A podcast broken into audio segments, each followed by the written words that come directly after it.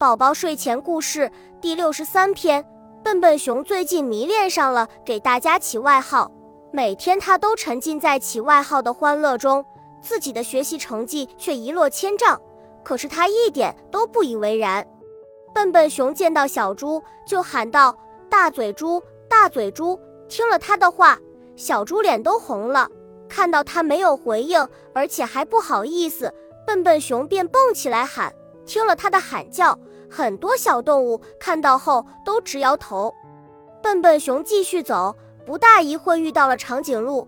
看到它长长的脖子，笨笨熊就嘲笑说：“长脖子。”听了他的话，长颈鹿说道：“孩子，我可是你的长辈啊，你怎么能这么说话呢？”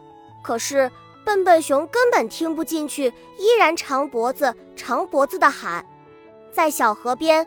笨笨熊看见贺先生总是一条腿着地站着，随口就叫人家一条腿，一条腿，哈哈哈！贺先生十分生气，拍拍翅膀，没有理他，飞走了。笨笨熊高兴极了，因为他给谁起外号，谁都不敢对自己怎么样，于是他更加高兴了。这一天，小花猫从笨笨熊的面前经过，小花猫知道笨笨熊喜欢给人起外号。于是就先发制人，给他起了一个。小花猫对笨笨熊说：“笨笨熊，你真是天底下最笨的一个，你就是一个蠢熊。”听了他的话，笨笨熊心里十分气愤，可是小花猫却乐个不停。